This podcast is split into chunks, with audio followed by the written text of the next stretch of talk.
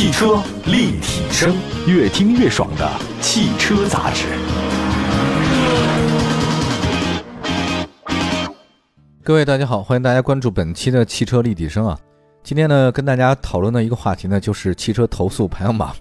呃，最近一段时间风头特别劲爆的，就是理想 ONE 那个车型啊，也排上榜了。当然，这个上榜的原因还真的不是大家所想象的水银那个事儿哈。好吧，一会儿说到它呢，再具体讲。今日呢，车之网公布了二零二一年的这个六月份汽车的投诉数据。那六月份呢，一共受理车主有效投诉信息呢是八千多个，八千八百零一宗啊，也依然不少。这个年内呢是首次实现了同环比双升，你说这是好消息吗？根本不好嘛。本月受理的有效投诉信息共涉及七百三十五款车型，投诉达到两位数含以上的车型是一百三十五款啊。今年一到六月份累计投诉量呢比去年同期上涨了百分之六点五。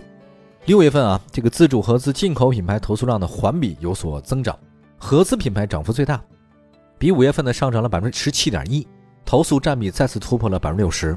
那自主品牌的话，这个也不甘落后，但是投诉占比有所下降，这是好事儿。还有呢，德系和美系品牌投诉量的环比出现较大涨幅，也就这个德国品牌啊，这个投诉量比五月份上涨百分之二十七点八，尤其这个投诉量和占比啊，刷新了历史新高。那么跟部分德系品牌车型投诉量持续增多有关系啊，排名榜首呢，这个不是很好的光荣的事儿啊。一汽大众探岳六月份投诉量相比五月多了一百三十六宗，美系品牌投诉量环比上涨百分之二十二点四，福特福睿斯、福克斯呢都出现了上涨。在六月的质量投诉当中啊，发动机问题投诉故障数增长明显，占比提高了三点二个百分点。那变速箱问题投诉故障数虽环比有所增长，但占比却下降了一点三个百分点。那涉及车身附件和电器的投诉呢，共有五千零二十一宗，在总投诉占比百分之四十。那发动机呢，这个占比百分之二十九点七，投诉发动机的也不少啊，那三千多宗啊，还有投诉变速箱的啊，这个是两千多宗。从这方面可以理解一下，汽车里面最重要的还是它核心发动机和变速箱。但是现在主要是因为啊，这个车身附件和电器太多了，有时候你进到车里面啊，就跟开飞机似的，一大堆的东西，你也不知道那光灯有用没用哈。但是它就坏呢，它可不管你哪个地方好和坏啊，它该坏就坏。所以，这个车身附件电器投诉居然这么多哈。呃，我其实真的很喜欢过去那种机械式的一种方式啊。现在电子真的挺多的。我记得原来我们在最早开始做这个汽车行的时候，尤其是最早的那种硬派越野车，车里面没有太多电子配件，就很简单。你看，越是军用品啊，或者说是那种越野的东西，它里面的东西越来越少，全是机械的，特别硬。这样的话呢，不会因为断电啊或者某些电器元器件出现问题啊，这个有时候不太稳定，好吧，不说远了，说现在吧。所以现在你看，大家车身附件电器啊，投诉量这么大。再来看六月份 SUV 的这个车型投诉量增长非常明显，那逼近四千宗，嚯，环比上涨百分之二十点二。中型车投诉量呢，同比呢也出现了较大的这个涨幅，而且呢，它投诉增量来哪儿呢？来德系和日系的品牌，大家可以关注一下。我们来看一下具体车型吧，大家可能会对这感兴趣啊。一汽大众探岳两百六十六宗，排名位居六月份投诉的榜首，相比呢五月份的一百三十宗，上涨了一倍啊。典型的投诉问题呢是发动机排气故障、油耗高，我觉得这个是跟近期爆发的颗粒捕捉器是有关系的。那大家现在呢一谈到颗粒捕捉器的话呢，哇，真的是谈虎色变。但实际上啊我跟大家讲，这个颗粒捕捉器是个很好的配件。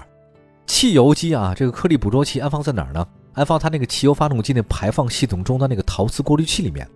它外形是什么样？是圆柱的。它通过什么呢？通过拦截、碰撞、扩散啊，包括重力沉降，就把那个载体的壁面上面，它这个所有的这种脏的东西、污染物全沉降下去了啊。这样的话呢，就实现了说很多微颗粒物啊，它们在进入大气之前，我就把它给捕捉了，它排不出去了。当你这个颗粒物积攒一定程度之后呢，燃烧器哗自己点燃，就把附着上面的这些微粒呢全烧了。哎，你变成二氧化碳排出了，多好啊！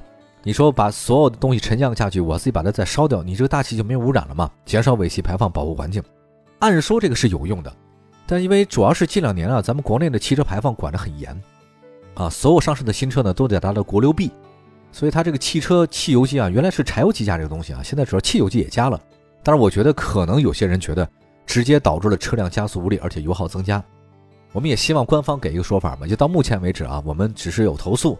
油耗呢说增加了，车辆加速无力了，到底是不是颗粒捕捉器的问题，还是官方呢就是第三方有没有做出这样的测试啊？我们也拭目以待啊，等一下吧。好了，我们再看一下吉利嘉际啊，吉利嘉际六月份的投诉量是九十四宗，相比上个月的一百零六宗呢是略有下降。典型投诉问题呢是影音系统故障、车载互联故障啊，上个月也这样了。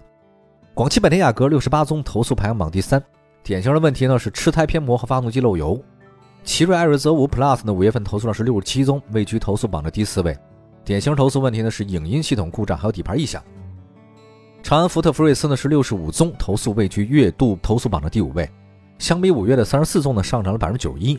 典型投诉问题呢是车窗升降故障和车身生锈，我这个太不应该了，这都什么时代了，车上还能生锈啊？这个也让我挺意外的，品控做的太不好了。还有一个广汽本田飞度呢，以六十四宗排行六月份的投诉榜第六位。典型投诉问题呢是发动机异响和无法启动。理想 ONE 以六十宗排名第七位，投诉集中在销售欺诈和承诺不兑现。嚯，这个。理想 ONE 还真不是水的问题了那部分车主认为理想汽车涉嫌隐瞒2021款理想 ONE 上市的消息啊，导致消费者被动的去购买老款车型。他们说是存在销售的这种欺诈行为啊。那么其实最近一段时间理想真的不太平，理想 ONE 的水银门啊闹的是沸沸扬扬的。那关于这个事儿呢，我们一会儿再接着说吧。最近真的是多事之秋啊，对于新能源汽车来讲，一会儿回来。汽车立体声，买好车。用好车就上有车以后 APP，腾讯战略投资的汽车信息服务平台，带给您真实靠谱的汽车报价，全国车辆降价信息，全市车辆最低门店，有车以后 APP，欢迎您下载。继续回到节目当中啊，汽车立体声，今天跟大家说的是六月份的国内汽车投诉的排行榜。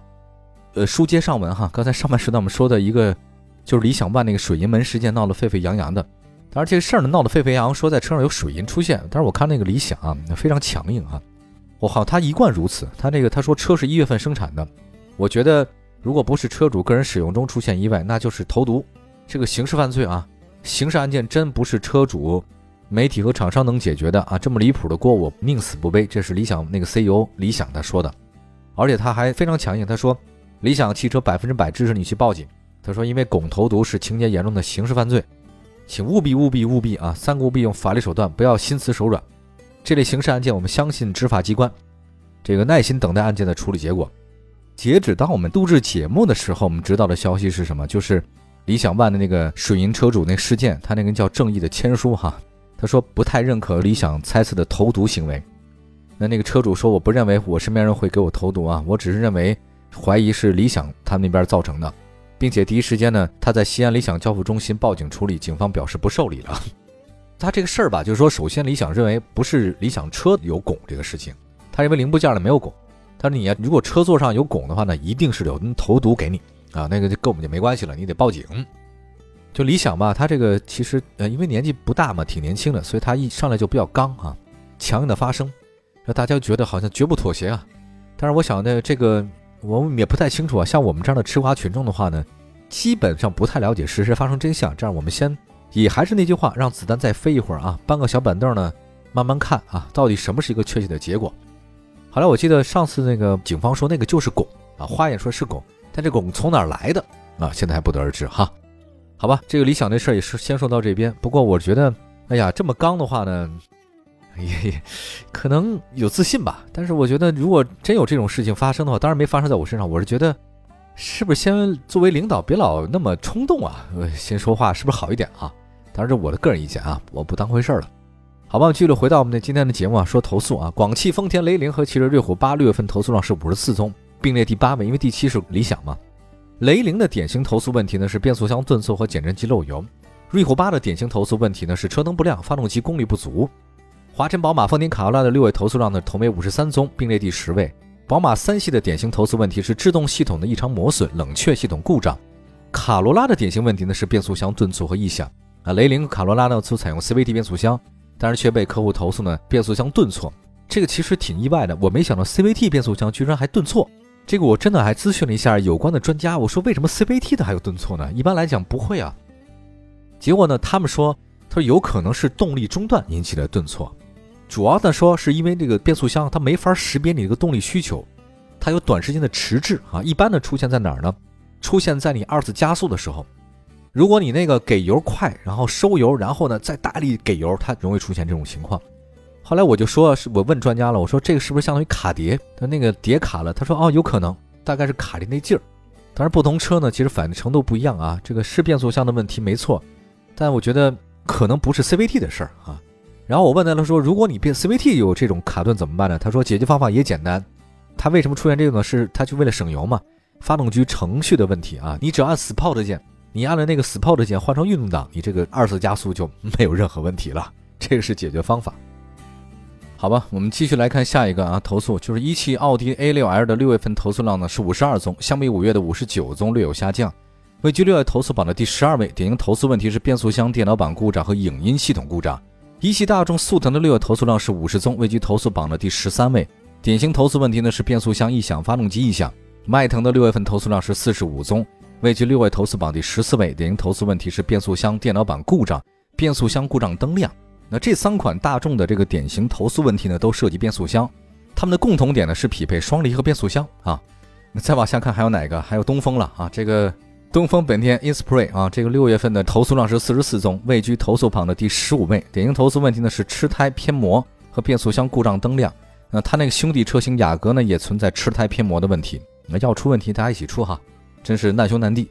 捷途叉七零 Plus 的六月投诉量四十四宗啊。这个典型投诉问题是车灯不亮无法启动，哎，但是你看这个同样来自奇瑞瑞虎八呢，也是因为这个车灯不亮被投诉，比较奇怪，为什么无法启动呢？不理解。东风日产逍客投诉量不多啊，排名第十七位，它的典型投诉问题是无法加速和变速箱顿挫，所以这又提到了一个 CVT 的事情啊。刚才又说到了这个 CVT 为什么会这样，它其实为一切为了省油设计啊，它这种 CVT 变速箱顿挫是很少见的，两脚油哈，这容易顿。看来大家就是给油的时候一定要注意一下啊！来看一下奥迪 A4L 和日产轩逸六月投诉量是四十二，并列第十八位。两款车典型投诉问题都跟变速箱有关啊。A4L 为变速箱异响、漏防冻液；轩逸呢是变速箱顿挫和变速箱异响。那虽然两个款的这个车型典型投诉问题都是涉及变速箱，但他们一个采用的是双离合变速箱，一个是采用 CVT，不太一样的啊。所以大家看来没有变速箱幸免。比如说奥迪 A4L 就双离合嘛。日产轩逸呢是 CVT，那这俩都顿挫啊，你说哪个好呢？一汽大众高尔夫六月份投诉量是四十一宗，排名第二十位。典型投诉问题呢是变速箱故障灯，怎么还是它啊？还异响。宝来六月投诉量是四十宗，排名第二十一位。典型投诉问题呢是发动机异响、制动系统异响。奇瑞艾瑞泽五的六月投诉量是三十九宗，相比五月份的话就提升不少。那大家为什么投诉它呢？那典型投诉问题是车身生锈漏水，这个太不应该了啊，这个工艺的问题了。那北京现代领动六月份投诉量是三十九宗，跟艾瑞泽五并列啊。这个典型投诉问题是转向系统异响和变速箱异响。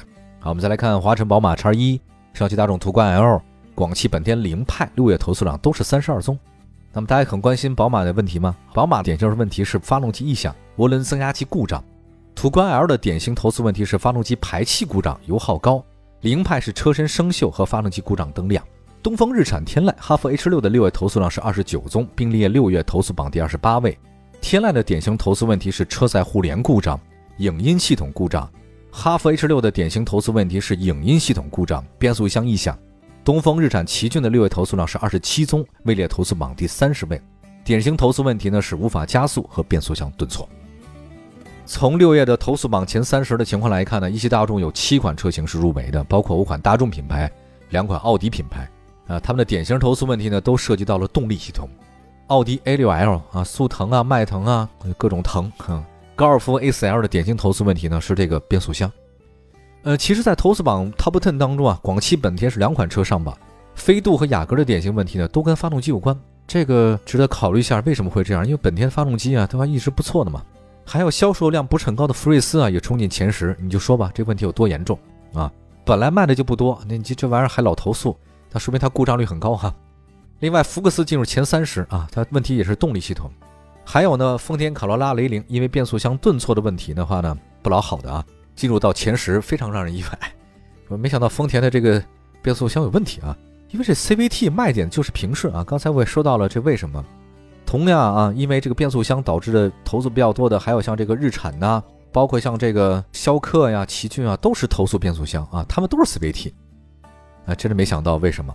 好吧，我们讲了这些问题啊，其实都是六月份的投诉的排行，大家可以想而知，这跟上个月五月份有很大不一样。包括像理想 ONE 这个事儿呢，我们节目里也会持续关注。还有一个 CVT 变速箱为什么会出现来回的顿挫，这个之前哈是很少见的啊，这都是新问题啊，老车型新问题。那么也希望各位的这个用车生活呢一定要安全，另外也希望厂家呢一定要严把汽车的这种质量关，因为这毕竟是在路上开车的交通工具。好，感谢大家关注本期的汽车立体声，我们下次节目再接着聊拜拜。